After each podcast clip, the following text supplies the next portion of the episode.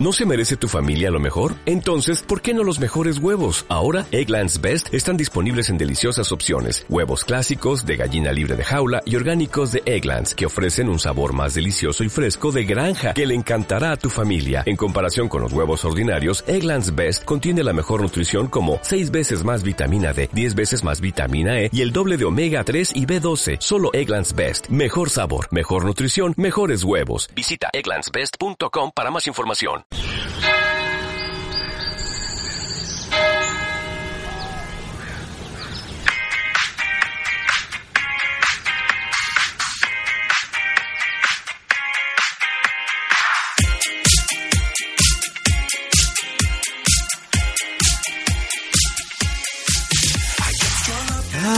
Resaca de San Valentín o simplemente resaca por el fin de semana. O puede que sea que los lunes no es tu día favorito de la semana, ¿no es así? Siéntate, reposa ese bonito culo tuyo y pasa la tarde con nosotros.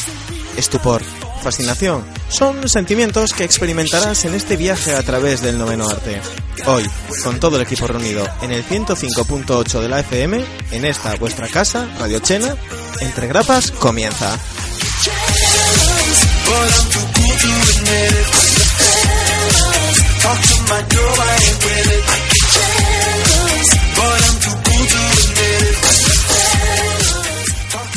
Y como comenzamos, señores, con ganas, con alegría, con ilusión.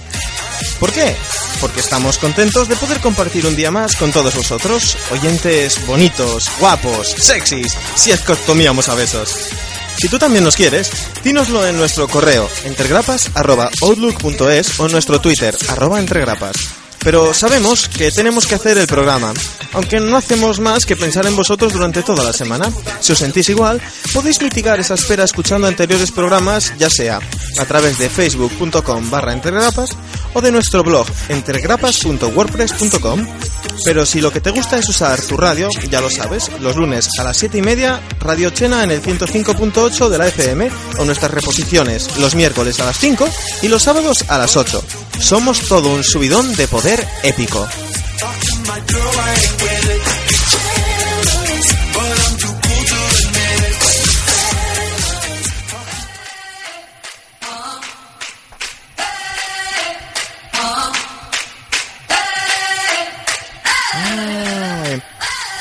Si es que en Entre Grapas, tu programa de cómic es todo risa y diversión con un equipo de colaboradores que siempre está en modo subidón. O sea, no tenemos modo de depresión ni nada que se le parezca.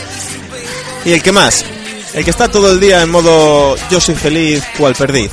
Mi mano derecha, el brazo ejecutor que eliminará sin piedad al que golpee la mesa de los micros. El aviso queda. Adrián Gutiérrez, bienvenido. Ese soy yo, muy buenas amigos. Pues hoy estamos aquí con un número especial de nuestro programa porque estamos ante el regreso de Laura. ¡Bien! Así que tenemos aquí a la Sailor al completo. Tenemos a Sailor Moon, Lucía, que tiene ansia de protagonismo. Un poco. Está Laura de regreso, nuestra Sailor Júpiter. Bien, pego hostia. También está Pablo, nuestra Sailor Mars o Mercury, depende de quién lo piense. Muy buena. Un servidor, que sería la sexy rubita Sailor Venus. y nuestra Sailor Mercury adorable, nuestro jefe Adrián Casado. Em, vale. lo dices por las gafas, ¿no? Sí, claro. O porque estoy todavía con el ordenador. Podría ser, podría ser. También te lo compro. Así que ya lo sabéis, amigos. Tomad aire, que esto empieza ya. ¿Y con qué? Os preguntaréis. Oh, Adrián, ilumínanos con tu sapiencial conocimiento. Oh, tú que sabes de todo y todo lo dominas. Nah. Es tarea nimia para mi omnimioso cerebro. Delegaré la tarea en mis queridos secuaces. Lucy, levantar el momento del coreano panda hablando español va a estar difícil, o sea, complicado. ¿Con qué lo vas a intentar superar? Va a ser difícil superar eso. En like en español. Like es mucho en like, ¿eh? Buah. ¡Claro que sí! Yo, de- de- depresión cuando poco que usamos ahí con ese vídeo. Sí. Pero lo bien que nos lo pasamos que... También, también. Puedes decir de qué vas a hablar hoy en algún momento del día. Estoy reuniendo... Tienes, tienes estoy- una hora y media de programa para, para A ver, estoy reuniendo el valor para intentar pronunciar esto. Bien, bien, bien. Magi, hasta aquí bien. Luego bien Labyrinth of Magic. Y el intento de verdad es... Magic, The Labyrinth of Magic. Venga, estaba en inglés, estaba tirado. Buah, ahí te tiraste el pisto de mala manera. Nada. Es peor en inglés. Sí, sí, sí, sí. Adri, el anterior programa te dejé a medias por falta de tiempo con lo de las parejitas. ¿Con qué te voy a cortar hoy? Sí, bueno, continuaría con las parejitas, pero bueno, es otro tema. Pero bueno, ya que estamos en febrero y aparte de San Valentín es época de carnavales, pues voy a intentar hacer un repaso y un poco de tertulia con vosotros sobre los trajes de superhéroes y villanos, centrado obviamente en DC. Muy bien, muy bien, muy bien. Laura, ¿con qué nos vas a deleitar en tu triunfal regreso? Como no podía ser menos, pues os voy a bombardear con todas las novedades de los eventos de invierno que vienen, como el Price Fair y todos estos. Sí, sí, vamos, que tú fuiste a trabajar para ahorrar para estos eventos. Claro. No, bien. si es para lo que vivo, nada más.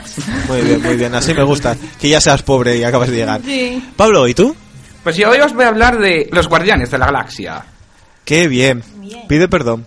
Vale, sí, perdón. ¿Sabes Iba por qué tienes que pedir saga. perdón? Muy bien. el primer paso es admitirlo. Vamos con ello. Ya que hablas de Guardianes de la Galaxia, vas el primero.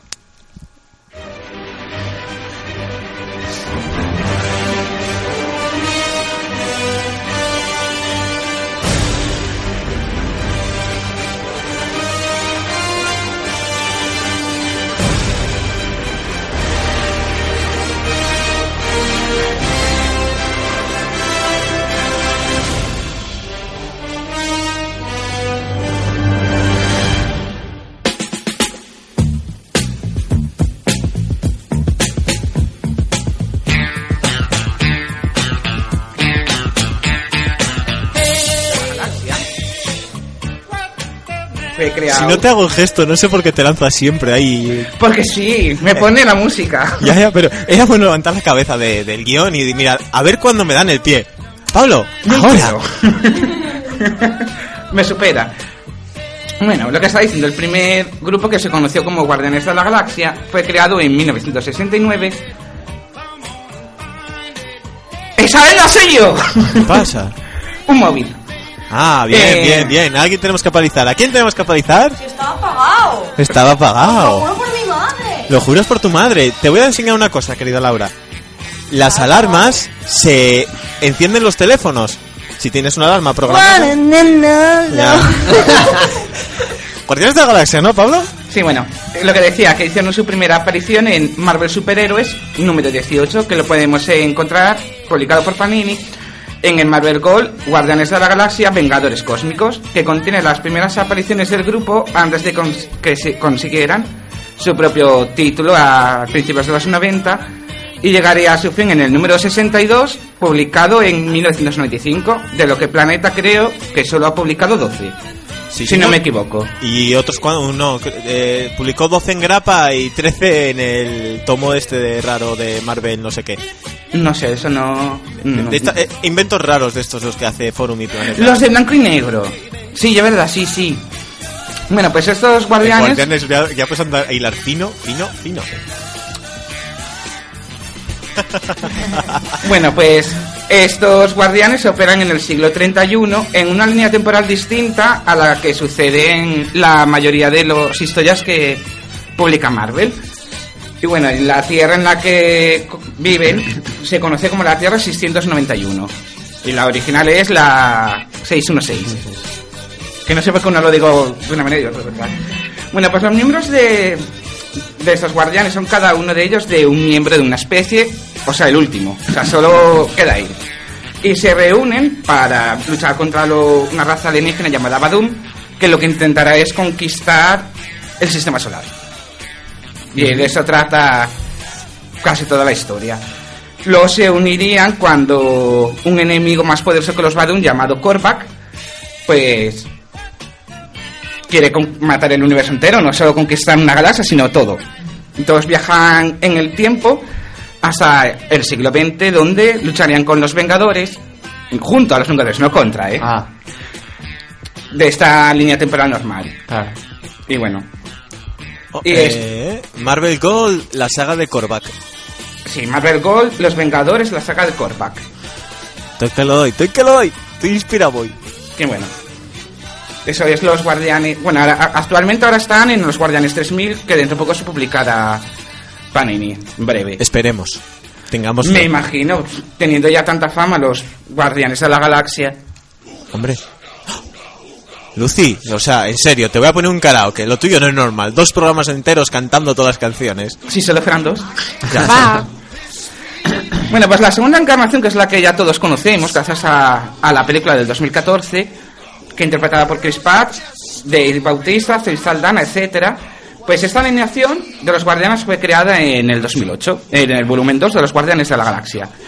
Bueno, cuando un virus inorgánico llamado Fanlax invade el Imperio Kree, un terrícola llamado Peter Quill, más conocido como Star-Lord, crea un grupo de héroes para defender la galaxia. Bueno, pues estos héroes son los guardianes de la galaxia. Pues de mucho repito yo galaxia. bueno, entre sus miembros nos encontramos, por ejemplo, a Gamora, Dax, el Destructor, Filabel, más conocida como Capitana Marvel o Quasar, Dragon Lunar, Adam Warlock, Groot y el mejor de todos, mapache cohete. Falta que nadie, nadie lo quiere, no sé por qué, a Bugs. Vale, es una puñetera mantis gigante, pero mola. Pero es que Bugs sale en el, en el en el siguiente. Es en el 3 ya, no en el 2. Sí, ya es. Bugs sale ya cuando el reinado de reyes. Buah, mucho me lanzo yo entonces con estos. Fallo mío, fallo mío, fallo mío.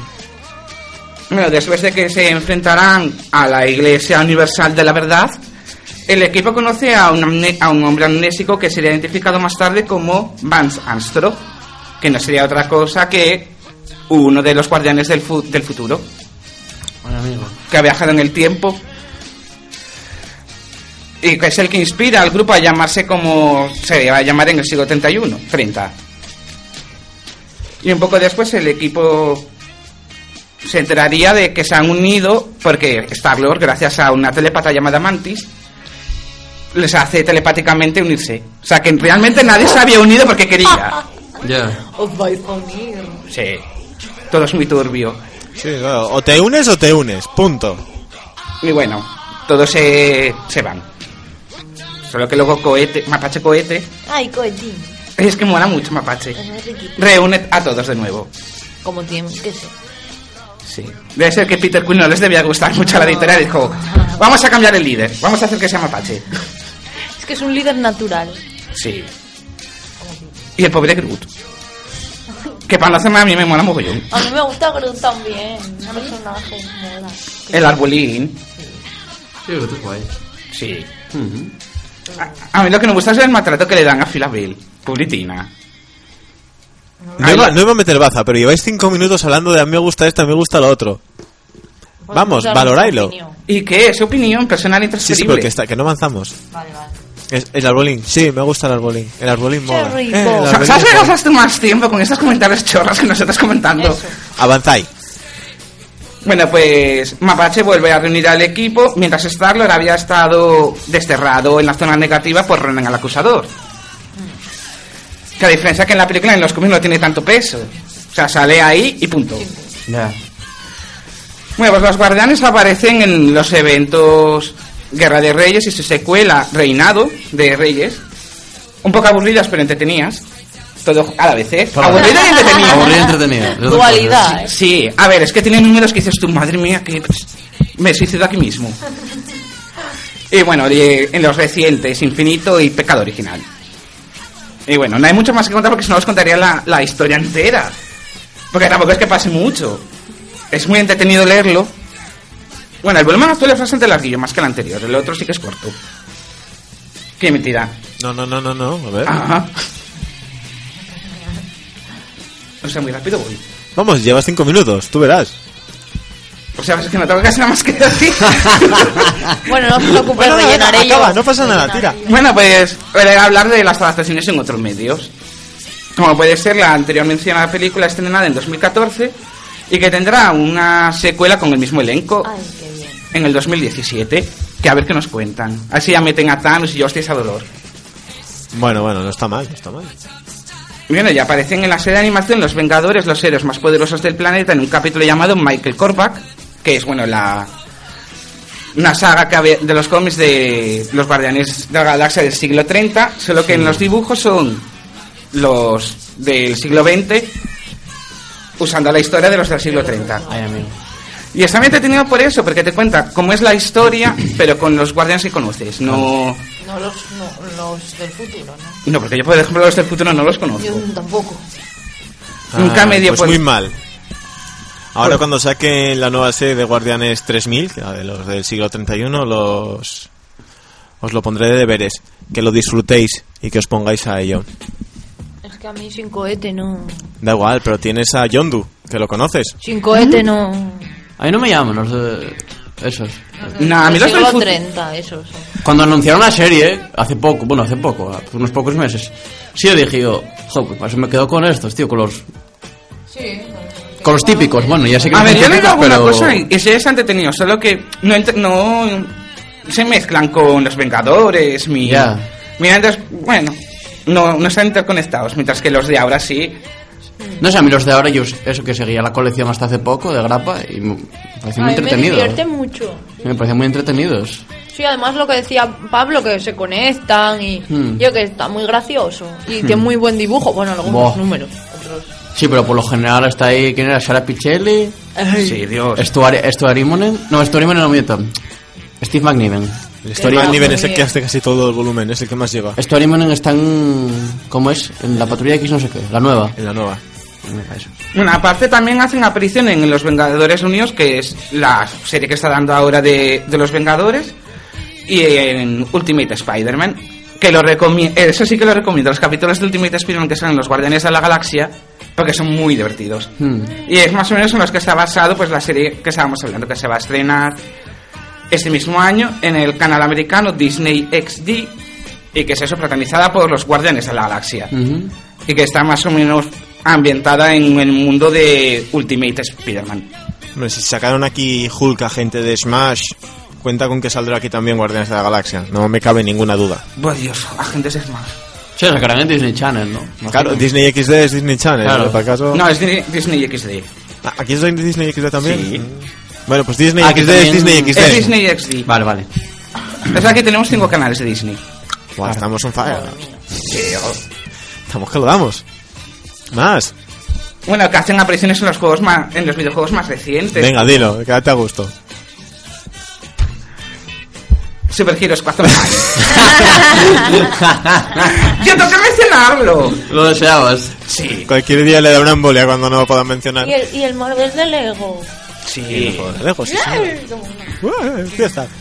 Y en el Alliance este de Facebook Sí. también salen los. Y en el Contest of Champions.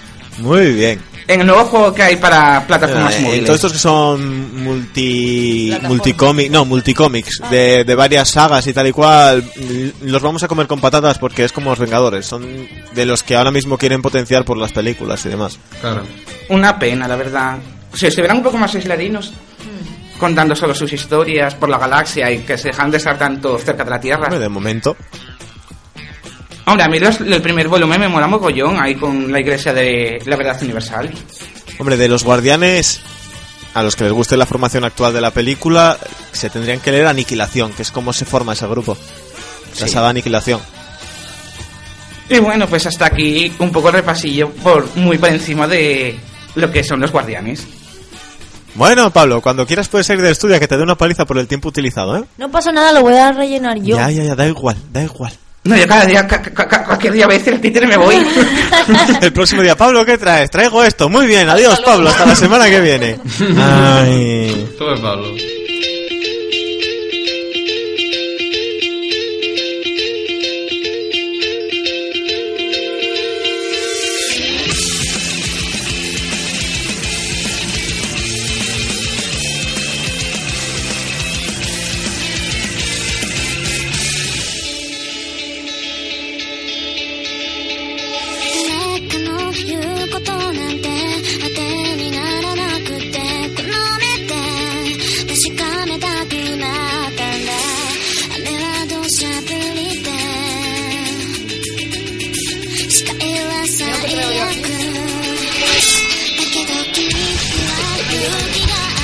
Os está oyendo. Sí, porque era el momento que decir yo metí la gamba y puse la canción que no era. El opening que teníamos que escuchar era este, ¿no, Lucy? Sí, Este sí. ¿Y qué es? Beat de Sid. Ah.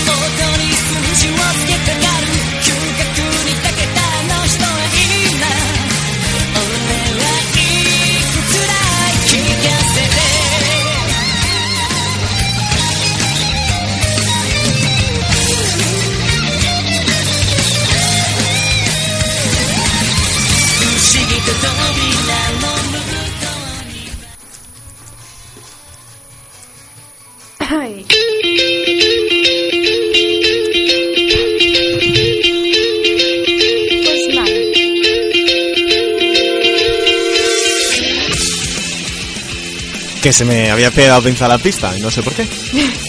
Hoy nos da guerra. Hoy tengo el ordenador rebelde o el dedo tonto, lo que pudiera ser. Algo así. Nos da guerra el audio. Bueno, como ya dije, este es el, open- el opening que sonó antes, VIP de Sith. Y voy a hablar de Magic, de Labyrinth of Magic.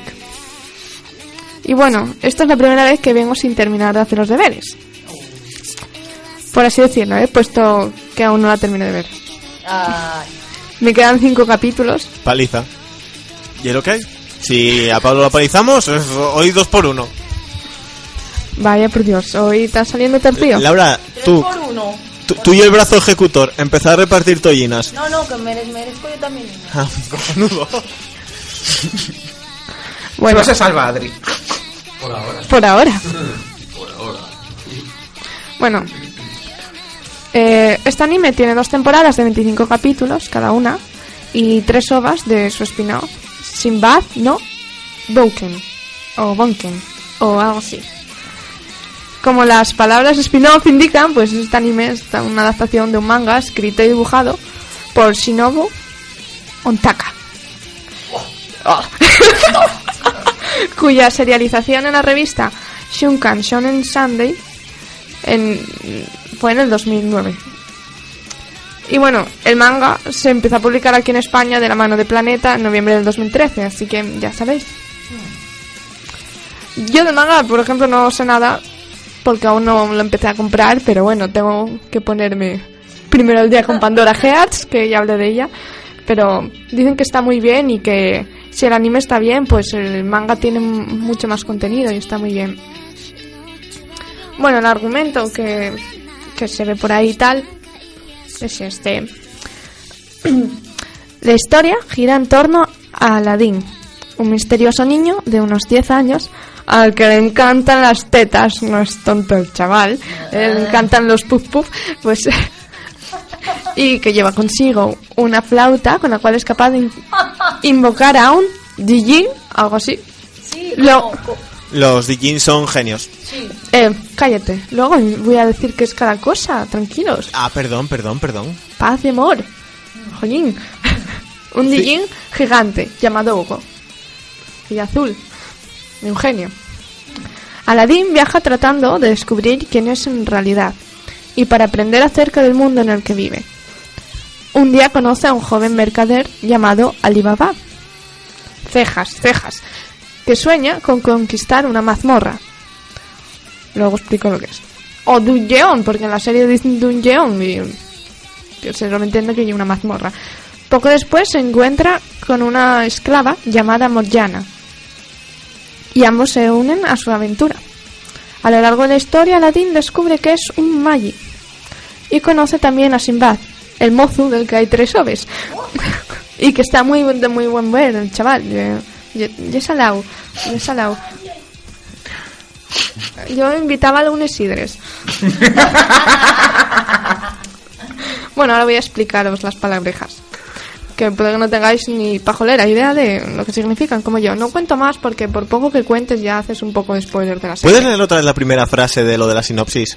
Las dos primeras frases. La historia gira en torno a Aladdin. Espera, espera, espera. Voy a quitarte un momento esta canción, ¿eh? Es que me... Se, se oye un poco la voz y me, me descentra. Sí. Un, un segundín, ¿eh? Vamos a probar con, no sé, con otra canción así... A, a lo tonto. Algo que se me ocurra. Prueba otra vez. Vaya. ¡Ah! El gran Ali. Es que de- decir Ali, que me venía a la cabeza mi Aladdin fue todo uno. Parecido, ¿no? Sí. No, quítala porque la voy a cantar. Con lo que canto yo Disney en casa, probes oyentes que se me van a quedar sorditos. Ay, tú siempre tan Te dejo con la canción que Ay, tenías. tú siempre te la Bruno.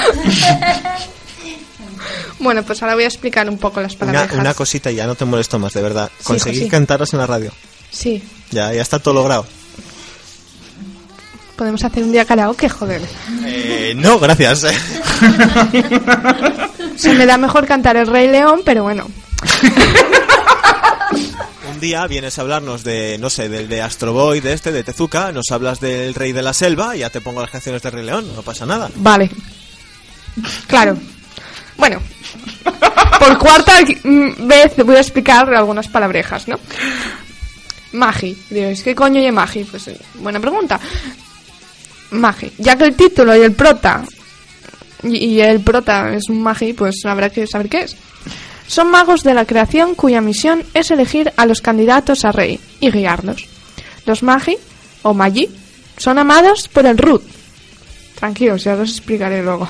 La gente normal solo puede usar el Rook que poseen en su propio cuerpo, pero los Magi pueden utilizar tanto su Rook interior como el que le rodea, siempre y cuando su cuerpo pueda aceptarlo. Y eso es Magi.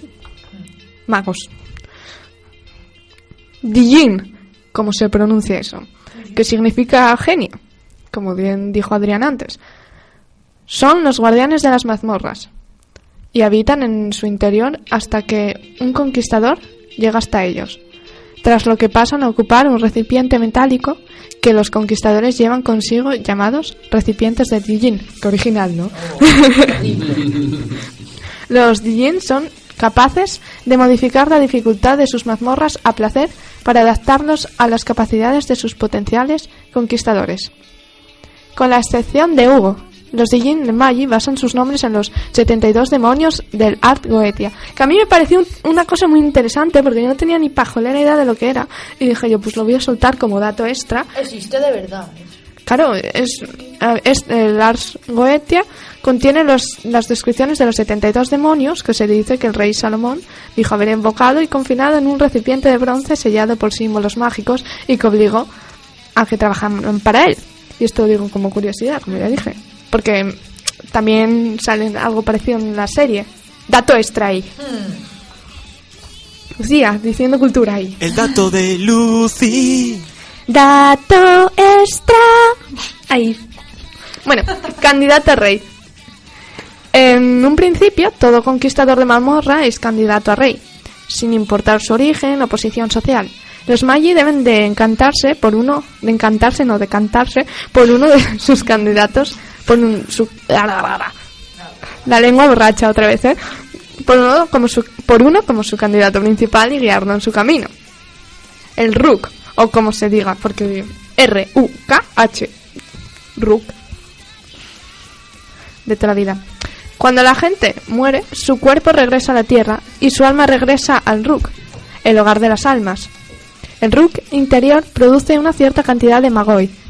Incluso, aunque un Magi puede usar una cantidad infinita de Magoi, existe un límite en la cantidad que sus cuerpos pueden soportar. Cuando el Magoi se gasta, la persona queda cansada y hambrienta. Si el Magoi de alguien se agota por completo, puede morir, incluso si te- se trata de un Magi. ¿Qué hay el Magoi? La energía que crea el Rook. Así de, ya está, es un tipo de poder mágico que se puede emplear a través de armas mágicas o conjuros cuando se invo- invoca, invoca a, un- a los Dijins estos que no sé pronunciar, a los genios. Dijins o Jins o no sé, algo así mm, extraño de pronunciar. Pues eso, está muy bien.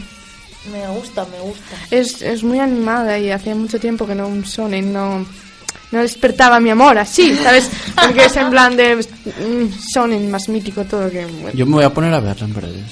Sí. Si me deja Lucía. Yo te dejo verla. y ya te digo, hay Ah, dos pues temporadas. mola, sí. Tiene Eso pinta, ¿eh? Sí, Sí, está muy bien y está entretenida y tal. Mm, Hay un capítulo del 17 que me hizo llorar la patata No. un ratín y está muy bien. Patata llorona. Patata llorona y rota. A lloriquear, se ha dicho. Bueno, yo creo que hasta aquí, si no hay nada nuevo. Buena descripción. Hasta aquí llegamos. Sí, ¿Segura? Sí, yo creo Nada que más sí. que quieres decir. Luego me, te, me lanzas a la yugular. Ah, es que quería haber dicho, me cortaste. Pusiste el audio que no era. Te Ay. queremos matar, Adrián. No, hombre, ahora lo único, déjate con el Opening 2. Opening 2, bien. Matataku, Hochi, Noshita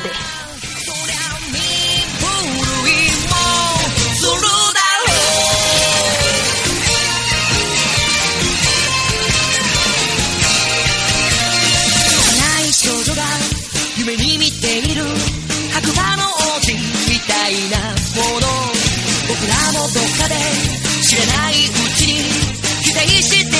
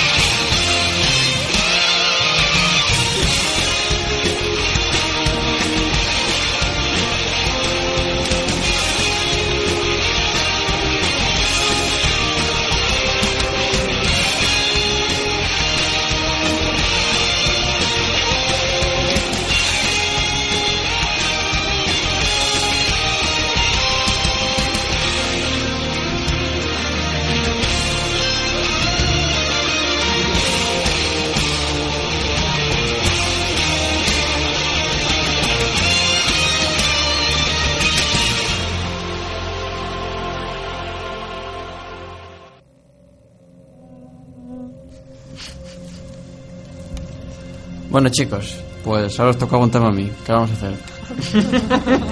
Como decía antes a- de la que empezamos, bueno, me pareció oportuno ya que son estas semanas de carnaval y tal. Pues, Bueno, claro, en cada localidad es un día distinto. Pero bueno, en general, febrero, mes de carnaval y tal. Y bueno, ya que aquí nos vamos a disfrazar también y eso, y muy bonitos todos, eh, dije, bueno, pues, no sé, una oportunidad para hablar así un poco, en vez de hablar de un personaje, de una serie y tal, pues, de lo que son los trajes en sí, de los, de los superhéroes y de los villanos, que me parece algo... A mí siempre me llamó mucho la atención, me parece que es algo... eh, muy de ellos, ¿no? Muy, muy único, muy auténtico. Que no- yo creo que los diferencia un poco del resto de, de héroes comunes, de la literatura y tal, que aquí estos llevan unos trajes que, bueno, pueden quizás resultar un poco ridículos, por tal. Pero bueno, no sé, yo, yo considero que, que DC fue una de las primeras en, en introducir el, el concepto de, de estos trajes que suelen ser vistosos, de, suelen tener, bueno, por lo general, dos o tres colores, ¿no? Plan, azul, rojo, Sí, y con- amarillo. en contraste, o- exactamente, sí. Sí, su- suelen tener do- dos colores, como dice Laura, efectivamente, que son... ¿Cómo se dice eso? Contrastes, que no me sale la palabra. O bueno, a mí me gusta mucho, por ejemplo, eso, como, como lo usan en Batman, que es colores oscuros y luego tiene el logo amarillo, el cinturón y tal, para que destaque y eso. No sé, algo que, que queda muy bien. Entonces eso, por lo general suelen ser eso, trajes que son eh, ajustados, son mallas. Yo creo que ese concepto nace con la idea de que el superhéroe pueda moverse libremente, sin tal, Como si no llevara nada. como- sí, bueno, sí, sí, yo, yo siempre lo así. Además, bueno, creo, aunque por nombrar un poco la competencia, por así decirlo, me gusta mucho en The Amazing Spider-Man 1, cuando está Peter Parker eh, buscando por internet a, a gente de, que hace deportes y tal, y dice, licra, licra, licra para todo y tal, y dice, bueno, pues necesito esto. Bueno, pues es algo que, que me parece que queda muy bien. Entonces eso sí, bueno, realmente es para como, es como si no llevaran nada, ¿no? Entonces, bueno, y luego aparte, si nos ponemos ya directamente con dibujantes, directamente es body paint. esto. Sí. Ya eso de marcar todos los músculos y. pegado al cuerpo y tal, que bueno, bueno, es otro tema que más adelante comentaremos tal. Pero una cosa, sobre todo super- hay yo creo que hay dos cosas características en el arquetipo del superhéroe, que son los calzoncillos por fuera Hombre, un grande. y la capa. Qué la, ca- la capa, yo creo que da elegancia, sin más. Es algo que, que queda bonito, que queda tal, que cuando lo ves, pues endiosas a ese Oh, superhéroe y dices tú, joder, qué guay queda, ¿no? Cómo mola. Pero realmente luego, a la hora de del combate en sí, de- del trabajo del superhéroe, más bien pega poco. Porque... Utilidad puede- cero. Utilidad cero. Se Puede volverse en tu contra totalmente. Y siempre me acuerdo de, de, de Watchmen, que es de, que es de DC. eh, Dollar Bill, uno de los superhéroes de los Minutemen, de los héroes clásicos, se le queda trancada la capa en una puerta giratoria y en todos los villanos aprovechan y le matan a hostias. Entonces, también hablan de ello en Los Increíbles, por Sí. recordar. Los increíbles molan. Sí, Porque exactamente. no sé quién había muerto porque se le enganchó la capa de una turbina. Es que, eh, claro, es una cosa que esto queda muy bien y Muy tal. útil, ¿no? Entonces, bueno, Lo decía la diseñadora. claro, sí. Ay, sí, lo diseño todo. lo- Porque para Superman se la suda, tío. Es que, ¿Qué más da? Que tenga capa, que no tenga. Como si van pelotas, como Doctor Manhattan, por ejemplo. No necesita tal, ya tiene todos los poderes del universo. O sea, ya es por quedar bien, ¿no? Porque, bueno, sí, ahora es que si el rollo este de la familia y todo eso. Bueno, en fin, va. Pero, por ejemplo, hay otros héroes a los que creo que, que se les puede llevar una funcionalidad a eso, como puede ser en Batman. Bueno, pues en Batman. Para eh, volar, claro. u- se usa como alas para planear y tal y cual, entonces bueno, y últimamente los últimos años ya un poco ya más metidos en este realismo en el que estamos metidos de lleno en el mundo de los, de los cómics y de las películas, es que, que la capa también puede servir si es un poco pesada o algo así para pegar o distraer a... Te das una vuelta y ¡fium! pegas con la capa y tal y cual y luego pegas una patada placa. Es no que sé. claro, la, la, la capa de Batman tiene estructura. Claro, ya tiene una hierro, funcionalidad, ya tiene tal. Otro peso, también se esconde así como un, Claro. un murcielaguín. Sí, además- na, na, na, na, na, Batman. Además se supone que, que buscando, eh, bueno, el traje de Batman queda para mucho, la capa está hecha de, de Nomex, entonces si se tapa con ella, el fuego no le afecta, por así decirlo, entonces es, es ignífuga. Entonces, No como la de Superman, que no sirve para claro, nada. la Superman eso no vale para nada, sin más. Y con Robin pasa un poco, partió con Batman, lo que pasa que ya metidos en, en, por ejemplo, en, en, en Dick Grayson, en, cuando se convierte en Nightwing, la capa desaparece, porque para él le parece un estorbo. Y además se ve bien el culo. Y entonces, bueno, sí, claro, ya de cara. a- Sí, el, el sexo dentro de los trajes ya lo vamos a tratar luego, tienes razón, efectivamente. Entonces, bueno, los trajes por lo general hasta los 80 o 90 eran eso, mallas típicas tal. Bueno, siempre había alguna excepción y tal y cual, pero bueno, por lo general Batman, Superman, Flash, Átomo, tal y cual. En fin, hasta que les dio por empezar un poco a, a cambiarlos. Yo creo que es a partir de, de esa época, sobre todo en los 90, con esos trajes ultra ridículos que ahí no se salva ninguno. Buah, grandísimos. En los que, que si les metían texturas, que si les metían eh, eh, cachivaches que no valían para nada, les cambiaban los colores por completo, eh, les daban unos diseños. no sé, tío. Inhumanos. es la palabra, yo creo. Porque no molan nada. Pero bueno, en fin, era una época de cambio y tal. Y, y yo creo que ahora también estamos experimentando un poco esa, esa época. Con mejores y peores resultados, porque sigue habiendo mucho noventero por ahí. Ya centrado un poco en DC, cuando empezó la línea New 52, la mayoría de los trajes tenían demasiada línea y demasiado. parecían todos armadura y tal. Luego ya se olvidaron de ello, porque ¿para qué? Bah. Pero. Como la armadura de Superman, ¿por qué Superman lleva armadura? Es que eso de que. Tienes los poderes del mundo, ¿por qué las necesitas? Sí. Directa, eres invulnerable. ¿Qué necesidad? ¿No? Ah, para fardar. Es que vamos a ver, es que si le puedes dañar a Superman, es que ¿para qué, pa' qué salga el resto de la liga? Claro, claro. Es que. Yo creo que lo que decía, lo que dice Adri, que sí que estamos asistiendo a una época de cambio otra vez. Bueno, que ya habíamos hablado Hmm. en el debate anteriormente, lo de ahora las mujeres. Ah, en- tuvimos una época en los 90, bueno, y siempre, que cuando había una heroína, pues menos menos tela enseñaba de todo y ahora todo Una lo contrario ahora solo enseña Bueno. pelo de la cabeza Va, va- vamos a correr un tupido velo. bueno no todas claro Sí, bueno, pero. la entonces- tendencia general es ir Sí. tapando las caras Entonces, bueno, yo también pensaba, cuando me puse a mirar y tal, que aunque los héroes siguen más o menos un, un patrón más o menos definido, que raramente se suelen salir, los villanos, sin embargo, no. Hay ahí de todo. Pues los villanos también tienes a los típicos con trajes de licra, eh, el amo de los espejos, eh, pero también tienes a, a- a- al Joker, a- al Enigma, tal y cual, que ya, bueno, pues van Más rollo más, más elegante, más de calle, más... Y no sé, me sorprende un poco, porque yo creo que, que hay muchos villanos que, que no están destinados a, a la lucha en sí, sino a, a cometer fechorías a través de otros o al terror psicológico, como lo quieras llamar, más que al, al combate físico, que por lo general es lo que hacen los superiores, salvo, no sé, Oráculo, porque está en la silla de ruedas. Porque. Sí. Sí, pero los demás lucha cuerpo a cuerpo. Claro.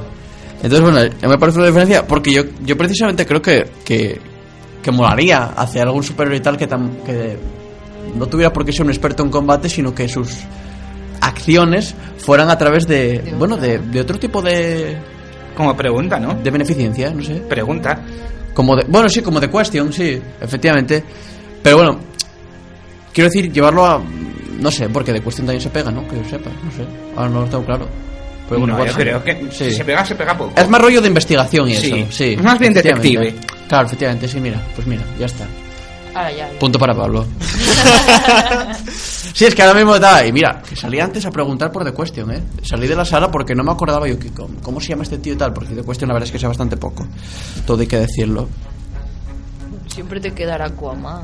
Pero luego. eh, bueno, luego están efectivamente los, los superhéroes rollo Aquaman que llevan una ropa un poco más cercana a, a la representación de, de su tierra o de tal. Al- al- rollo o Wonder Woman puede Mitológico. ser un poco más del rollo griego mitológico y Aquaman Mira, puede ser más hablando de, de Wonder Woman, yo una cosa que nunca entendí. ¿Por qué en su traje tiene que llevar la bandera americana? porque ella es la mm, ¿cómo se dice? la embajadora entre mm, Termistira y Estados Unidos entonces imagino que es una manera de decir pues Somos aliados. Sí, al menos en, Aliados. en cómics de los que tengo Claro, tal, sí. sí. Entonces yo yo sepa, yo creo, que- yo creo que es por eso, tal. Pero bueno, originalmente estoy casi seguro que es simplemente porque en América molamos y punto. Claro. Y ya está. Básicamente, O sea, todos los papeles de que todos los superhéroes grandes de una franquicia van de rojo, blanco y azul. Claro. Superman, Capitán América, todos. claro. Sí, los colores de la bandera, tienes razón, claro. Capitán América. Sí. Madre mía. Entonces, bueno, luego, bueno, ya, ya explico un poco los trajes funcionales y tal. Luego están, eso, tienen trajes rollo más, más urbano, que son. Eso también hay por estaría de Question también, que va simplemente de traje y corbata y el sombrerito y tal.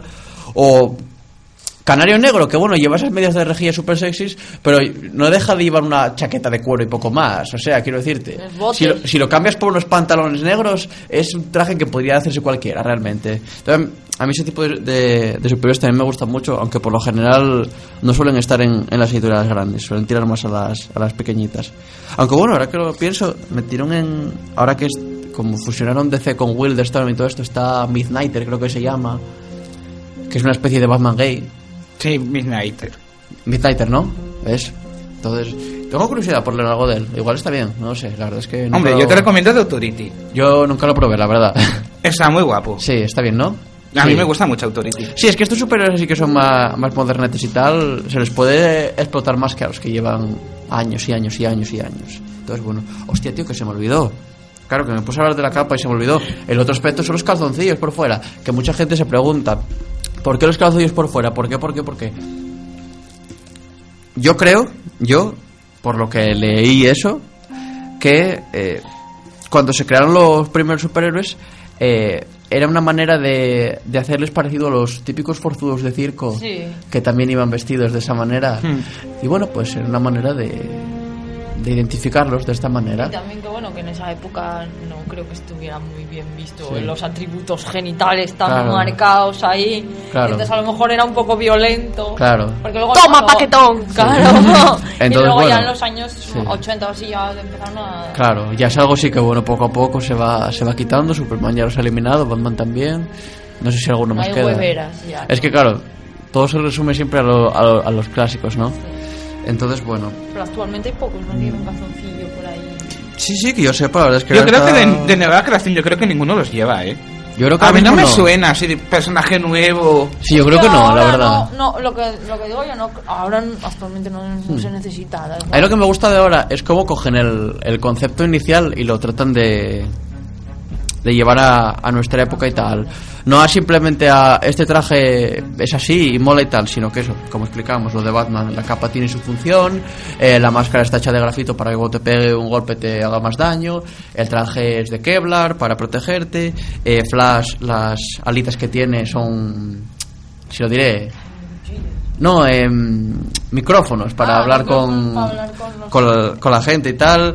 Entonces, bueno, ese tipo de cosas a mí personalmente me gustan mucho. Pero también hay que tener muy en cuenta, dependiendo del, del personaje, eh, precisamente esa funcionalidad. Por ejemplo, Green Arrow. Green Arrow ahora desde hace unos años lleva capucha, ¿no? En vez de llevar el sombrerito que llevaba tal y cual. Bueno, pues para la gente precisamente que dice que el Arrow de la serie y Batman son iguales, les diría que Batman lo primero que pensaría al ver a Arrow sería las 20 formas distintas en las que tendría de vencer a Arrow solamente por llevar una capucha.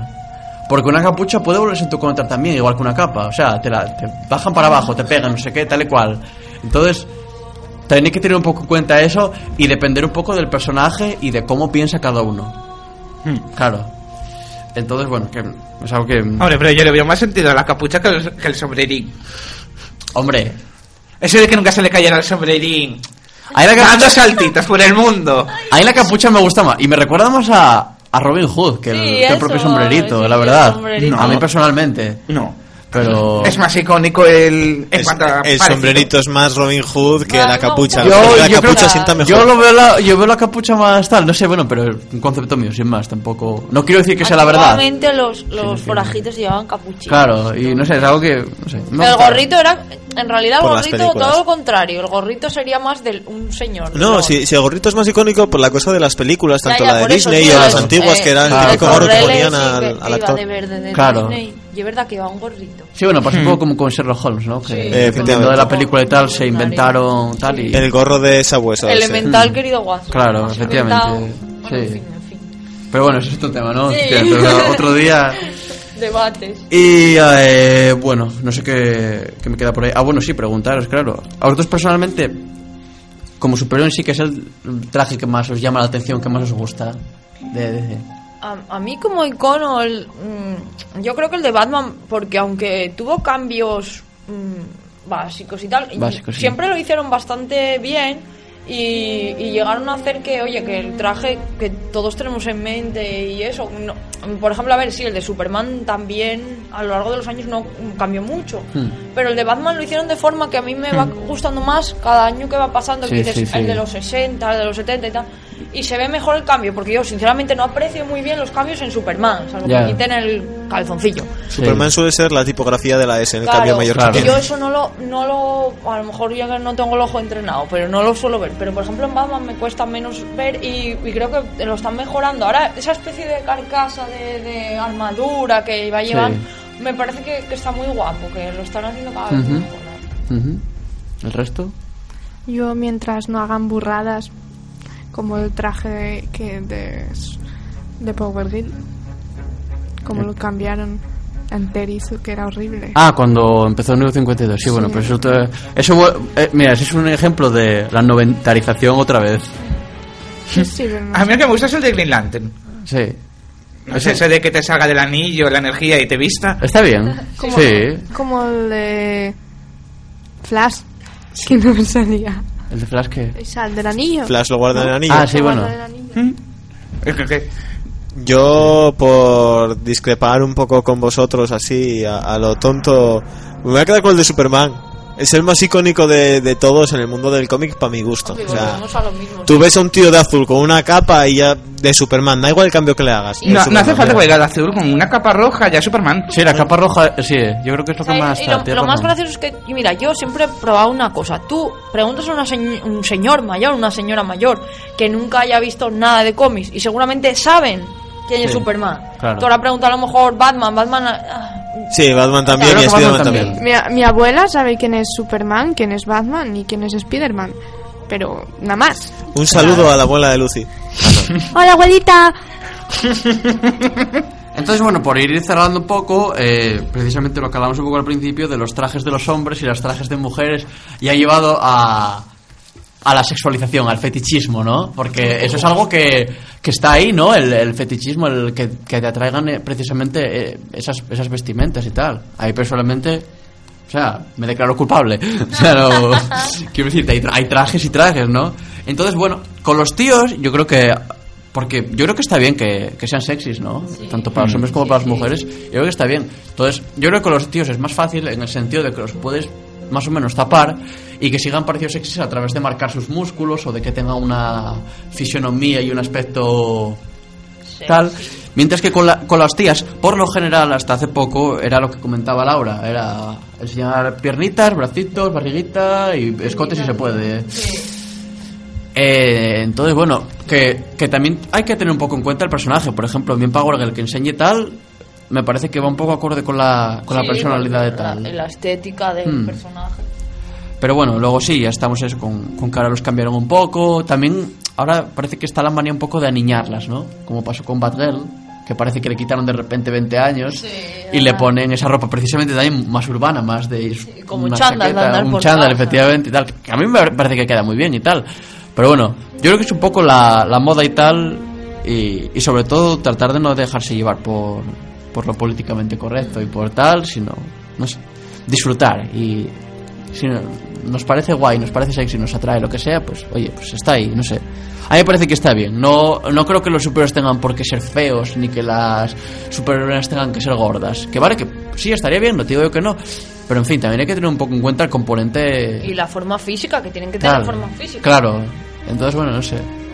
Ah, Vamos a ver, yo creo que el traje tenía Mm. que ir de acorde con la personalidad de... Claro. Por ejemplo, a Zatanna, que va con las piernas al aire, y luego le da vergüenza. Muchas cosas que dices tú, oye, Sí. hija, que vas, Ya. vas en tacones, Claro. con las piernas al aire. Claro.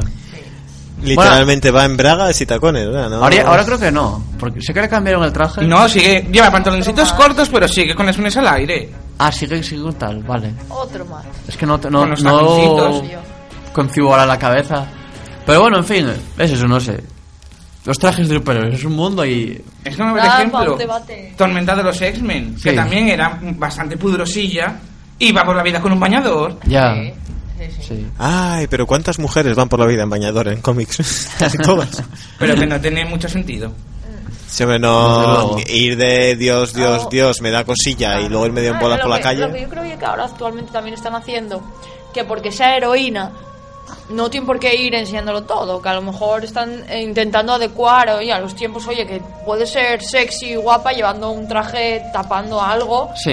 y puedes dar hostias y matar, pero no hace falta que enseñes una teta. o Claro. Y ahí tienes los dos, el, el contrasentido, por ejemplo, Poison Ivy, que es una tía que Claro. supone que rezuma sexy, sex appeal, sí. la tapan de arriba la abajo. tapan hasta la rodilla. Pues, o, sí. o mi Harley Quinn. Y la Harley Quinn la de que eres una niña, o, bueno, no niña, pero que Sí. tiene esa personalidad que es tan simpática y tal, y me la enseñan, bueno, hasta el carnet de identidad, ya Sí. ¿no? Además, en un traje que no hace falta cambiar nada, porque bueno, Harley Quinn ya da mucho para un debate, pero bueno, en fin, es un poco la, la personalidad de tal, de eso, de, de la mujer sumisa, del bufón, de tal y cual típico, llevado a, a eso, a una chica adorable que dices tú, ay, qué graciosa y tal, pero que, pero ¿no? que, es, que es una criminal, ¿no? Entonces, bueno, a- bo- de repente, eh, ponerla así destapada y tal, y ponerle traje rojo y azul o rojo y negro, es, es en plan, no sé, carece de personalidad. No, sí, es, ¿Rojo? es sexy, claro que sí, Es pero... que rojo y azul. ¿Azul Sí, por qué? ya. ¿Por qué azul? Le Sí, no quitaron, sé. ¿Por qué puta mierda azul? le quitaron la identidad que tenía como segundona del Joker, como una persona sumisa ante él, Hmm. y para darle una, una personalidad más propia, un- más protagonismo. Lo que pasa es que, claro, Claro, lo puedes Pero yo hacer creo que bien, matas un personaje para crear otro. Sí, yo, yo creo que es eso. Son dos personajes completamente distintos. Que no está mal tampoco, en fin, pero... bueno, a, a mí... Claro, personalmente... A mí la de Har- la, o sea, Harley Quinn, ahora la serie esta que es nueva, es- me parece que está bien. Bueno, pero, Pero- porque ahí ya parece que lo intentan subsanar un poco. Tal, como Sí, a medio camino in- entre el clásico y el nuevo, para intentar contentar a todo el mundo. Cosa que está bastante In- bien. Incluso el traje, parece que me entra por el Sí, ojo. el traje es mejor. Sí, está mejor, sí. No, pero sí, lo- Por lo menos y en negro. la cagaron un poco al Y- y rojo. intentando dar una personalidad a un personaje que no necesitaba eso. Hmm. Pues nada, ya os doy la vara otro día más con esto. Nada, nada, dar la vara, nada. Aquí hay, hay, hay tiempo para todo, hay tiempo para todo. Es más, mira que vamos a estrenar cuña para alargar un poco el tiempo y todo. que en riguroso directo, bueno, en riguroso diferido, porque ya sabéis cómo va esto. Tenemos cuña grabada hace un par de días por Adri y todo.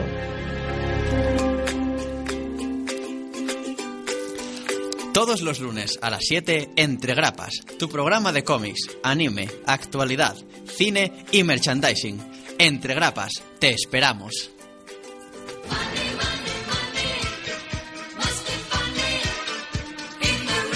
De compras con Laura.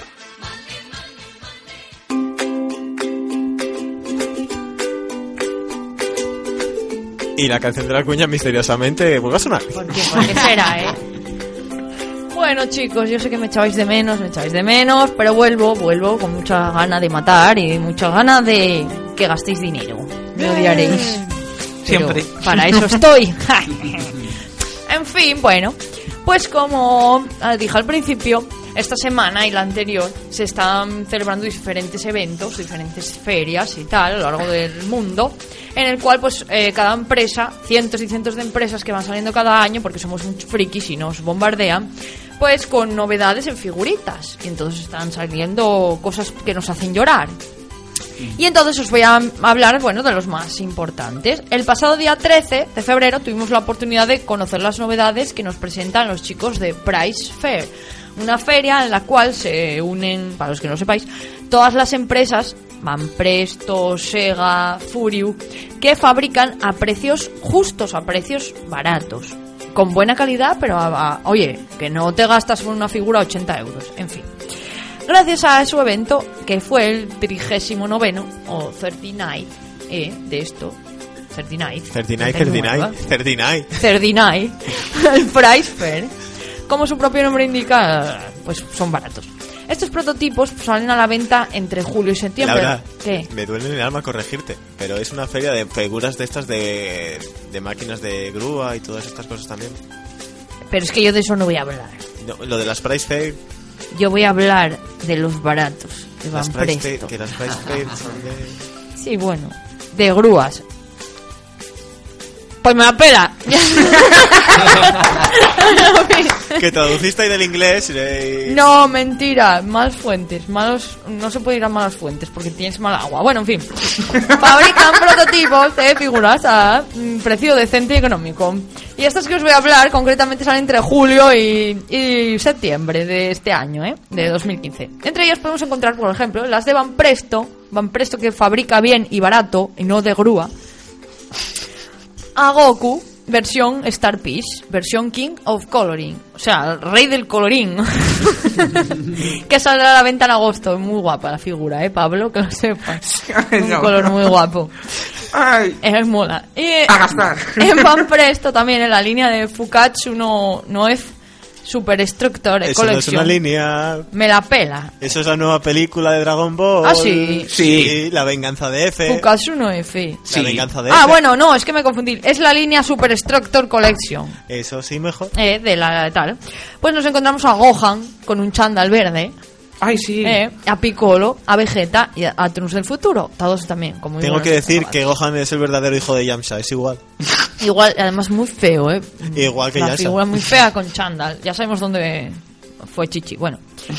Eh, y picaba. Su salida está prevista, las figuras, como os dije, entre junio y septiembre. Por ejemplo, en junio creo que sale Trunks, en julio Gohan y así, van por orden. En cuanto a Sailor Moon, porque yo hablo de lo que me interesa, eh, Sailor Moon, pues vamos a llorar porque salen las de Van Presto, las Q Posket. En inglés, Q Posket, de estos. Que las figuras que harán un poco más pobre a Lucy y a mí, si cabe, pero muy felices. Son como cabezonas, muy chulas. Eh, no sé si- bueno, seguro los que estamos aquí ya vimos las imágenes, entonces no. y lloramos. Sí. Y caerá en nuestro poder. Y está prevista Sailor Moon para junio, de, al menos en Japón. Cuando hablo de salidas, es salidas en Japón. Aquí ya podemos llorar y patalear un poco más, pero bueno, o ahorrar un poco más. En cuanto, bueno, estas serán las de Van Presto. Las de Sega, en la como la Price Fire está dada para mucho, pero bueno, es muy, mi selección y mi sección, soy muy egoísta y me las soplan las demás figuras, no las conozco. Así que para terminar con este evento os propongo que os echéis un vistazo a las nuevas figuras de Evangelio. eh, fabricadas por Sega. Creo que Lucy ya las vio. Sufro. Que están Mari, Asuka y Kaworu. Kaworu, como molan. y están también, bueno, previstas para julio, agosto y septiembre. O sea que vamos a tener un verano de llorar. De pobreza absoluta. Sí, de pobreza absoluta. Encerrados en casa. Sin salir, vaya verano. Bueno, es la versión de las últimas películas y están muy, muy guapas y son muy recomendables. Aunque yo creo que tiene un poco pan, cara de pan, de mojón o algo así. No, tiene una cara rara, pero mola. Al menos Sí, a mí me- cara, gustaron. pero está muy bien, muy bien. Yo no las vi. Pues ya las verás. Ahora luego te las enseño, ya verás. ¿No la de Kaworu? La de Kaworu mola, sale sin camiseta. Eso está bien. Es mola. Y la, la de Asuka, por ejemplo, mola, pero tiene cara como de pan ahí, un poco rara. Bueno, Para recibir hostias. también, ahí está. También la de Persona 4 de Golden, que están, también están fabricadas por Sega, pero estas eh, solo se ve el prototipo porque están sin pintar todavía, o sea que seguramente más adelante. ¿Tienes tiempo de tienes tiempo de sobra, no tienes por qué ir corriendo, Es que yo corro mucho, Tranquilízate. así que agarrado. Relájate. En fin. Disfruta del viaje. Vamos ahora, siguiendo con la Price Fair, la feria de los probes, no de las grúas, como dice Adrián, porque no me da la gana, con el fabricante Furiu. Furiuye, sí, o Furiu, bueno, Furiu me parece que es. Eh, que, mm, bueno, no iba a terminar yo este repaso a esta feria sin mencionar a mis figuritas de Calcartor Sakura. Sí, soy así. en la versión Happy Crown, de las que me hacen llorar y también ahorrar mucho dinero, que salen en julio y agosto para hacerme más pobre. Pregunta. Sí, Si te hacen ahorrar dinero, ¿qué es que no te gustan? para todas tengo que ahor- ahorrar, entonces Pero si sean unas figuras y te hacen ahorrar dinero y te hacen feliz, no, no, no entiendes. Es que hay una dualidad. Porque a mí me hacen gastar dinero, ahorrar poco. Tengo que ahorrar para comprarlas, ah, bueno, bueno. ¿entiendes? Porque no me sobra el dinero, aunque estuve trabajando dos semanas, pero no me sobra. Así que bueno, seguimos. En, eh, en esta feria, como novedad, se presentaron muchas, muchas figuras de One Piece, pero por alguna razón, ya sabéis cómo es esto de la exclusividad, no se dejó fotografiar, así que no vi fotos yo de ellas. Seguramente nuestro querido Adrián Casado sabe No, alguna. no, yo digo lo de las fotos. Eh, es una técnica habitual el prohibir hacer fotos en este tipo de eventos para que no se filtre el material de prototipos y demás. tal y más También es tal. una práctica habitual que luego a los dos tres días se empiezan a filtrar fotos Sí, de gente que tiró ahí de móvil, cosa mala. Dentro de poco seguramente, esto claro es que es muy reciente todavía, fue el día 13, dentro de una semana seguramente ya habrá a, a casco porro. En fin, en cuanto a novedades, a esta feria de lo barato y guapo.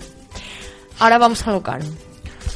Miedo, miedo, me da el Wonder Festival, pero sí os lo voy a dejar al, al final, esos son de los de llorar de verdad, porque debe- creo, que, creo que salieron en total unas 300 figuras, o sea que imaginaos, entre todas las series que hay.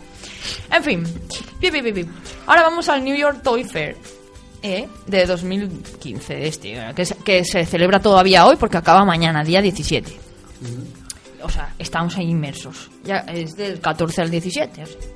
Todas las compañías eh, se frotan aquí las manos, ja, ja, ja, ja, con nosotros los fricazos que vamos a comprar. Si en la Price Fair podíamos disfrutar de figurillas de anime y tal, aquí presenta muchas novedades como las Kotobukiya. Estas figuras que enseñan relucientes culitos y que no pueden estar mejor hechas porque no se inventó nada mejor, al menos para mí, que me encanta. Ya no solo de las bisoyos, sino todas y en general. Bueno, por supuesto hay muchas novedades, pero nosotros vamos a lo que nos interesa, a las Art, Art FX, porque me cuesta decirlo en inglés, Statue que salieron, por ejemplo, en, en- en relación a DC, Wonder Woman, Superman, Batman, ya no sé si ya habían salido, pero hay ahora el, el pro- eso ya salieron. Esas son las que ya salieron. Son las que, por ejemplo, la que se- el Nightwing le miras el culo. Sí, el culete de Nightwing. El que le es- pides a Adri fotos del culo de Nightwing. Es verdad, lo confieso. Pero bueno, lo como novedad se presentó el prototipo de Flash. No. Sí, que estaba en una. que lo vi yo. Que No, era no, que, Flash. que Flash ya salió, lo tiene Adri ahí el colega. Pero, ¿qué fra- Que no, Adrián, les haz FX Statules 9. Ah, las, grando las Que son grandes. Ah, ah, hombre. Ah, perdón, perdón, Flash. perdón, Sí, perdón, perdón, perdón. Flash, Uy, que guay. salieron el prototipo sin pintar. O me vas a decir a mí que No, la que no, no, tiene no, que, Guti que en estaba, estaba confundido de línea, perdóneme usted. Hmm, Pues puedes morir, en fin. Finalmente se muestra en la exposición pues todas las figuras de la Liga de la Justicia que sí que se salieron sobre un pedestal, pedestal que te meten por los ojos y que Adri va a querer. Que también creo que surgió un poco de polémica en torno a ese pedestal porque la gente no está muy contenta. Creo que como que balancea un poco, pero bueno, es para poner ahí a todos los mm, a todos los de la Liga de la Justicia ahí, a Aquaman y a sus amigos. Bueno, también sal- salió la línea de los eh, que quieren hacer Kotobukiya ahora con los superpowers, que quieren volver a orientarse a lo clásico, al menos en lo referente a DC, y que saldrán, mm, por lo que intuimos, pues toda la Liga de la Justicia, porque creo que habían puesto muchos prototipos y quedaba en sombra, en el fondo, Wonder Woman y no sé si era Linterna Verde, o sea que seguramente también eso, la Liga de la Justicia. Y estas en concreto están hechas a una escala 1-10 y van a tener capitas de tela. Sí. Ah, qué guay. Pero muy feas, la verdad. Sinceramente, me sorprendió para mal, porque eran como como estáticas, ¡ar! así Sí. como se suponía que tenían que tener poses de, de superpower ahí, ¡ar! pero no, no están, al menos en las posiciones estaban estáticas. Yo vi la foto, Ten en, ten en cuenta que es un tributo a las figuras de los 80, o sea, claro, son- claro, eso, como una vuelta a lo clásico y eso. No tengo claro si me gusta o no todavía. Muy Todavía no de verdad, de verdad, no. No, a, mí, a mí no me hicieron mucha gracia, al menos la foto.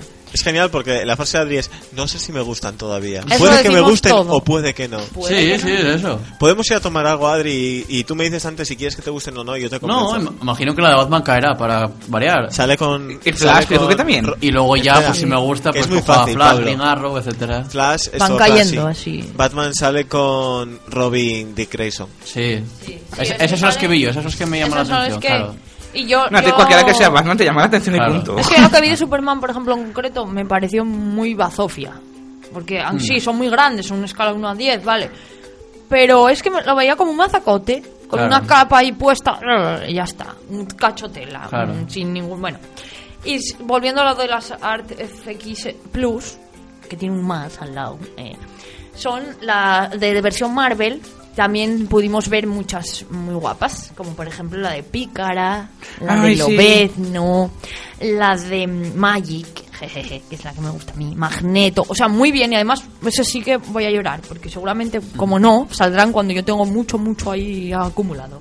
En fin, en cuanto a Bisoyo, las guapas, pudimos ver a las que ya estaban, que eran las clásicas, como por ejemplo a- la Freddy Krueger en versión chica, que está muy bueno rap. O Zatanna, Batwoman, que son las próximas, porque Zatanna todavía no, no salió, ¿no? No. No, no. Hay pro- En agosto, había creo, sí, o sea que el Batwoman dentro poco, ya no ya ya sabes, Lucy, dentro poco pondremos el culo porque nos cae Batman. Sí, Batwoman. no, no queda más remedio que poner el culo. Eh, eh, porque- está bien que tengamos todos claros. Si algún, si algún oyente quiere contratarnos para unos servicios privados, Sí, envíanos favor. un correo a entregrapas.outlook.com. En fin. Ay, qué prostitución. Eh, bueno. Oíste, Nuestra carta de precios es una bonita página de compra de figuras. Sí, no pasa no, nada. no pasa nada, vais descontando de ahí. y Bueno, en fin, no, vamos a volver a lo que vamos. ¿Te imaginas? Empezar a decir, bueno, em, ¿qué servicios me haces por una cotobuquilla y un par de figuarts? Uf, madre, no lo quiero ni saber. En fin, de Canario Negro no pudimos ver todavía el prototipo po- porque la caja estaba, como pasó con Lady Deathpool, pero Mm. no, no estaba el prototipo ni nada, entonces no se pudo ver de momento. Eh, bueno, y re- con lo referente a Marvel, pudimos ver la- las de Cotobuquilla, la de Júbilo, que también ya puso el culo para ella. La avispa, esta guas, es que yo la, la llamo la avispa. Es que es la avispa. Ah, vale. vale. Y Hulka. Y también, bueno, la, la de esta Lady Deathpool. Que tampoco, que no Ay, estaba. que, falla la de Hulka, por favor. La de Hulka es un poco Sí. fea, no la quieres nadie. Es que se basaron en el diseño de Javier Pulido. Madre mía, no la quieres ni su madre. Bueno, también pudimos ver en novedades a Marvel eh, en las figuras de los Vengadores la era de Ultron y de Ant-Man de la serie de la película esta, ¿no?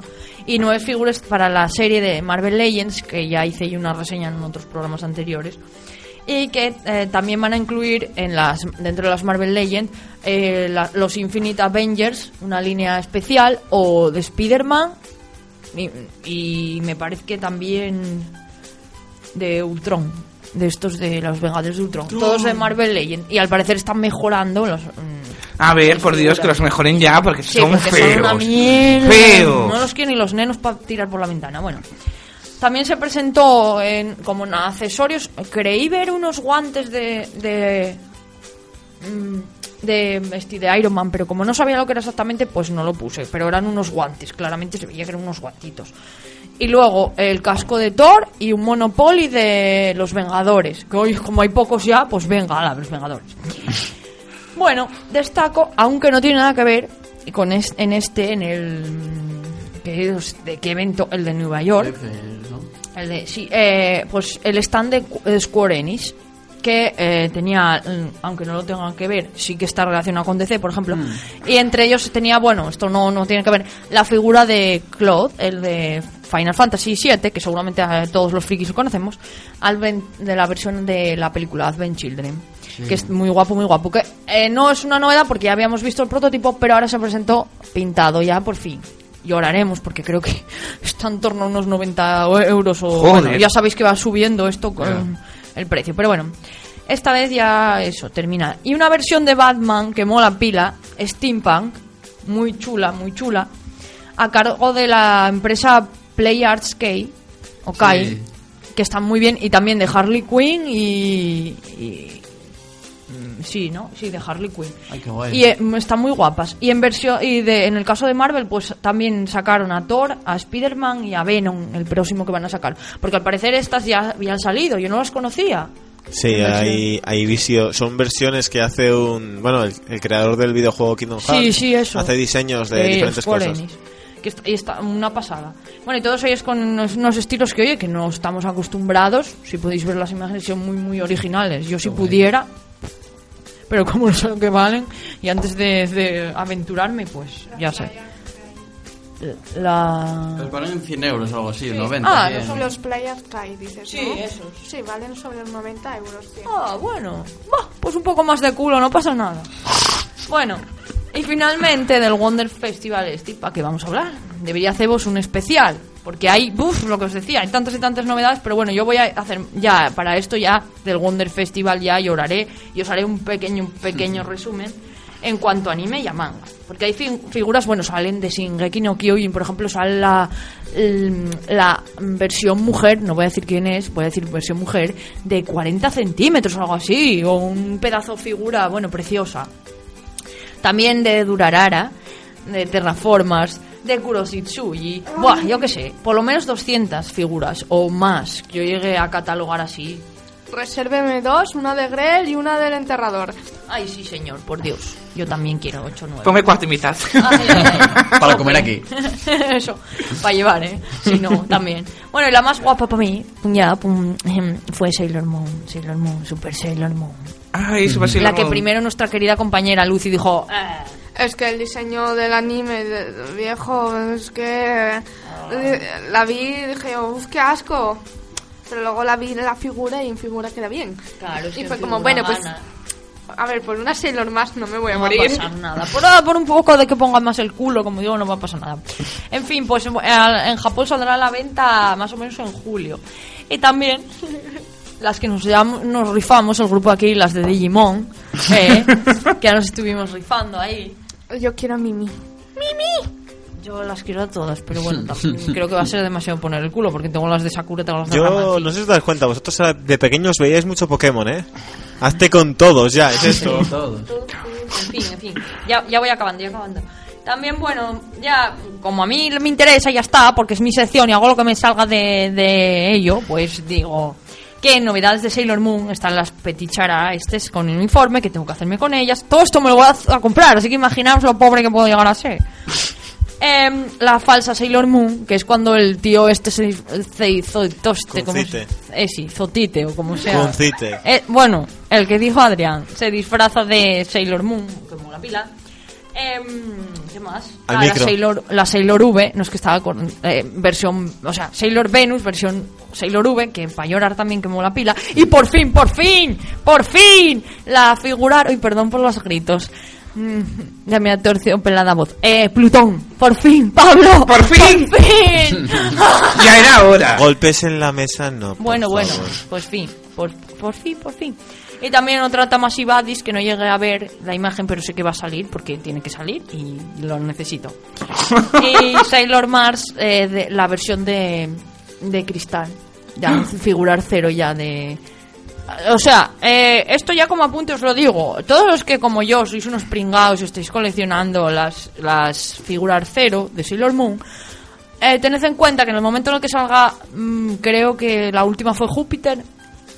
Tened en cuenta que seguramente en cuanto salga Júpiter a la venta empezarán a sacarlas de cristal, así que ya podéis ir ahorrando o matando a alguien, lo que prefiráis, robar dinero, no sé. Todas esas cosas. Son muy lícitas cuando se hay que comprar figuras. Sí, no, a mí me pasó otro día. Yo iba por la calle el sábado y me dijo, no, te voy a atracar. Y yo, hombre, no. Y dice, no, es para figuras. Ah, bueno. toma, toma, sí, hijo, lo necesitas, lo necesitas más que yo. Bueno, en fin. Pobrecillo. Es como cuando ves a alguien pidiendo. Si te pido para comer, nah, no me das pena. Pido Sí, para con tu pides- boquilla. Ah, Toma, bueno. toma, pues hijo, te doy necesidad, todos los necesidad, vamos, claramente viable. En fin, y hasta aquí, porque hay mucho más, pero no me da la gana reseñarlo. Así que, y no hay tiempo. Es que hay muchas, muchas. En realidad hay tiempo, ¿eh? Porque como aquí los compañeros tuvieron a bien hacer secciones más cortas. Pues a ver, a ver, vamos a hablar. Había muchos, había. Había, por ejemplo, de Yu-Gi-Oh! Que me llamó mucho la atención, Pero la hija del mago tiempo- oscuro. Que, que tengas tiempo no quiere decir que lo vayamos a utilizar. Porque hay que hacer más cosas. Bueno, yo sé que me echáis de menos. Puedo estar así. Eh, bueno, duditativa, 20 minutos más. En fin. Adiós.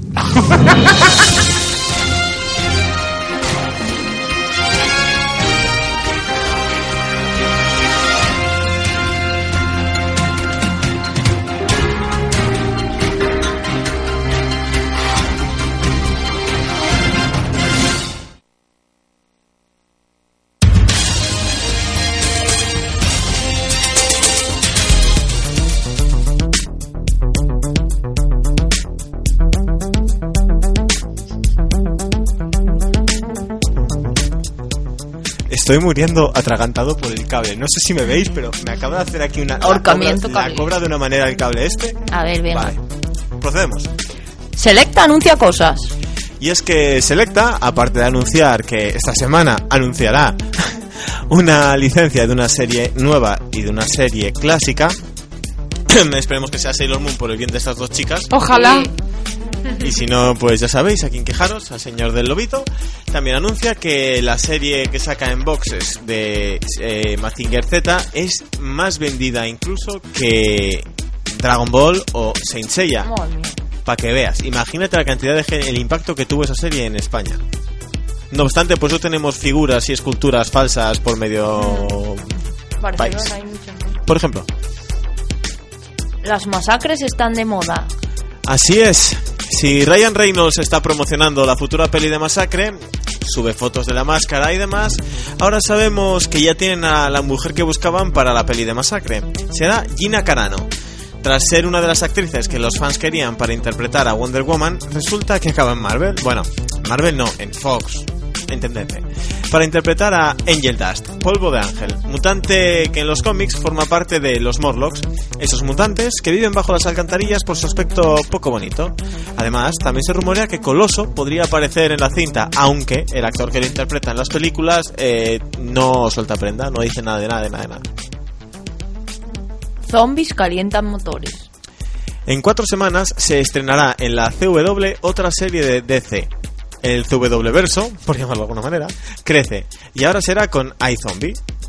La sinopsis de esta nueva serie, pues Olivia Liv Moore era una médico residente, disciplinada y responsable que tenía su vida perfectamente planeada, hasta la noche en la que asistió a una fiesta de disfraces, que inesperadamente se convirtió en un festín frenético para zombies. Ahora, como uno de los nuevos no muertos, Liv hace lo que puede para, para adaptarse y parecer todo lo humana posible. Su apariencia pasa por gótica, con una impactante piel pálida y el pelo casi blanco y su comportamiento ha pasado de exuberante a agotado.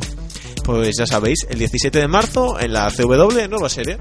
Ahí estamos, estamos un fire con las series de Con cómics. muchas ganas de ver esa. Te es muy divertida. Yo también tengo ganas de verla. Ah, pues a mí no me llama, ¿eh? Hombre, es una serie el de... y... Eh. Ay, me hizo, me hizo gracia, pero no me llamó mucho, pero oye, hay que, habrá que darle una oportunidad. Es una serie de- basada en cómics, pero sin ser de supers. Claro. No todo va a ser mayas y salvar el mundo. Ah, no estamos acostumbrados a... Hay que comer un poco de cerebro, joder. Claro que sí. ¿Dónde vas, Joff?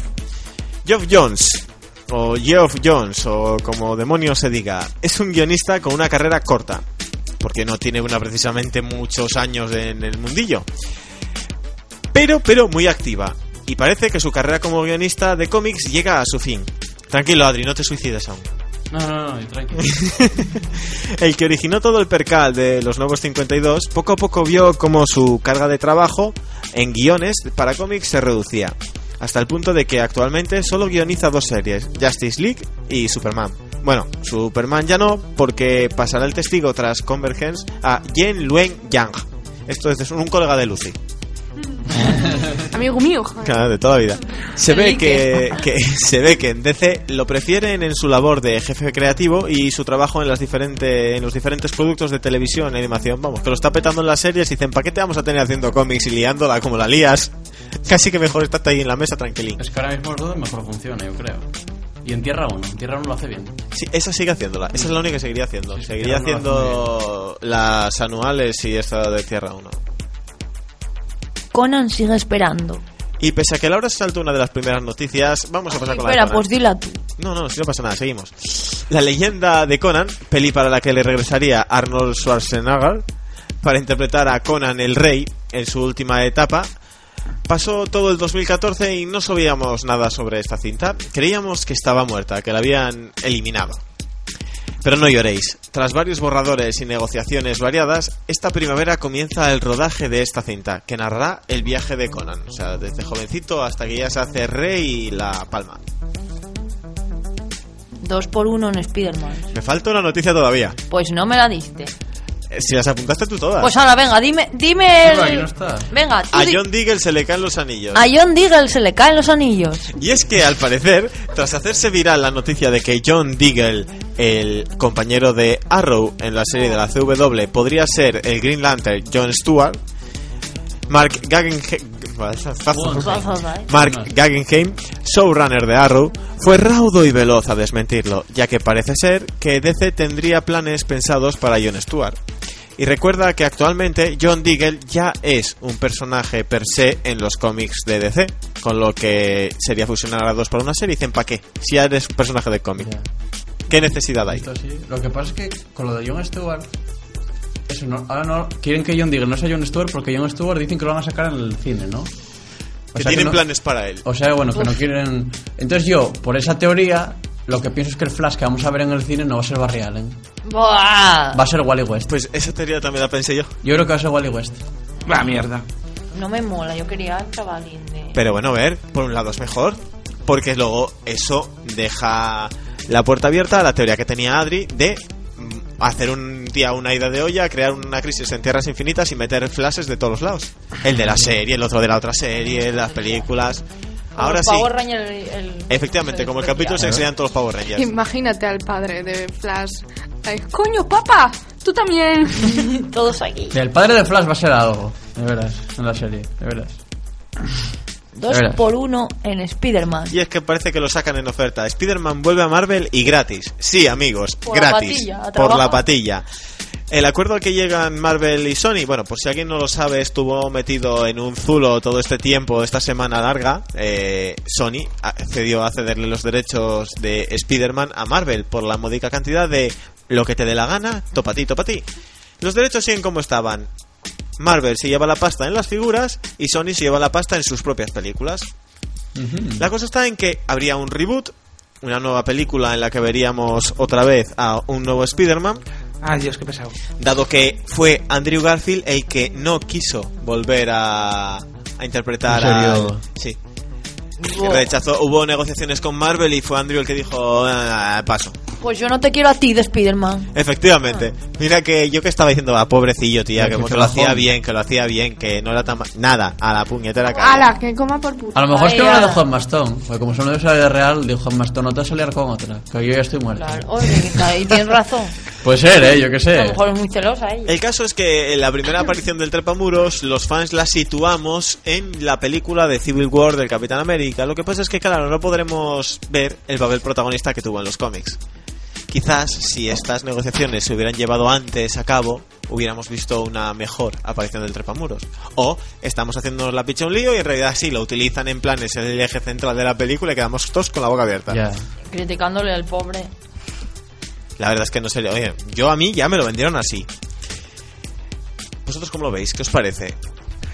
Me aburre ya que, que hab- hablen un, en vez de otra vez de Spider-Man. Ya mí lo que me fastidia, lo- otro reboot. No Claro, contéis, me no contéis con un nuevo, con una nueva película que cuente el inicio de Spider-Man directamente y ya va a ser, se van a montar un Hulk, es decir, cuatro segundos al principio de la película con un par de flashbacks y ya tienes a Speedy patrullando por la Pero ciudad. es que si no, vaya mierda. Lo siento, pero es que es una mierda. Porque ya que vamos a hacer ya.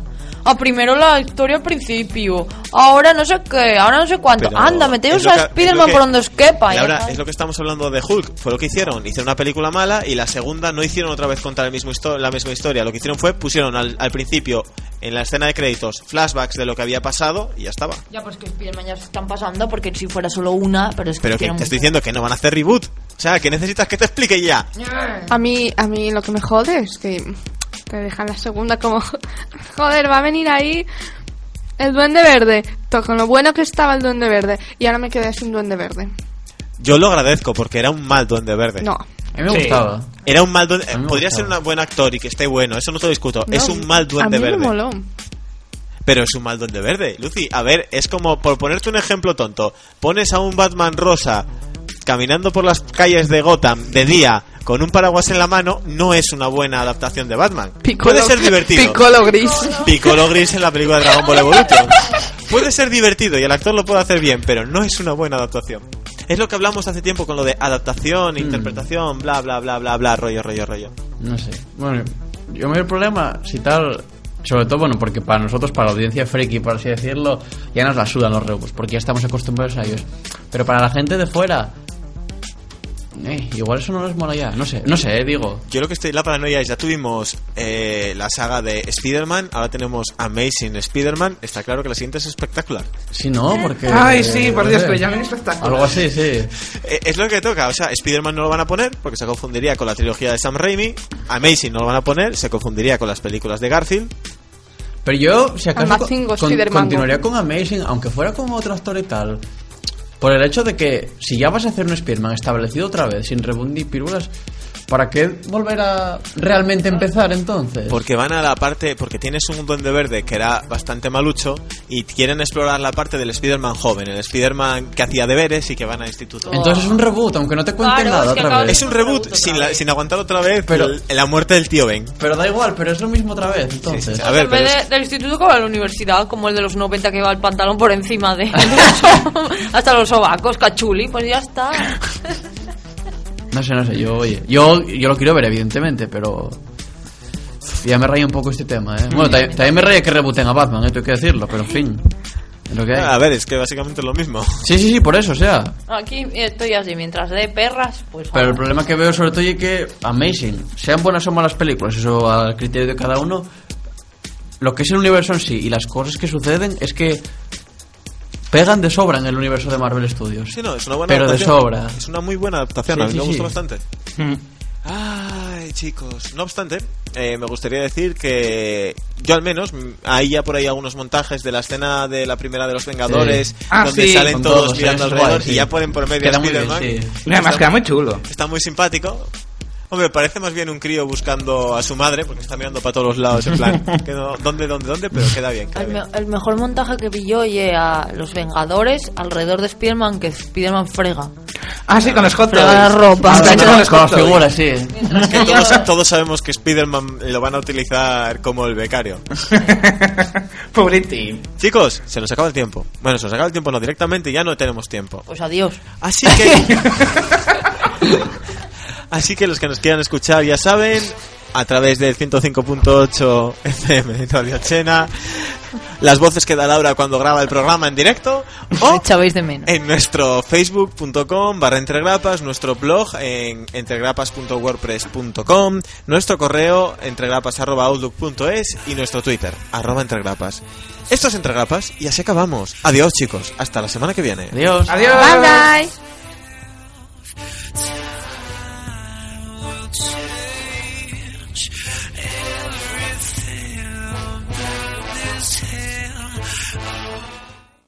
¿Te preocupas por tu familia? Entonces, ¿por qué darles solo huevos ordinarios cuando pueden disfrutar de lo mejor? Eggland's Best, los únicos huevos con ese delicioso sabor fresco de granja, además de la mejor nutrición, como 6 veces más vitamina D, 10 veces más vitamina E y 25% menos de grasa saturada que los huevos regulares, además de muchos otros nutrientes importantes. Así que, dales los mejores huevos. Eggland's Best, mejor sabor, mejor nutrición, mejores huevos.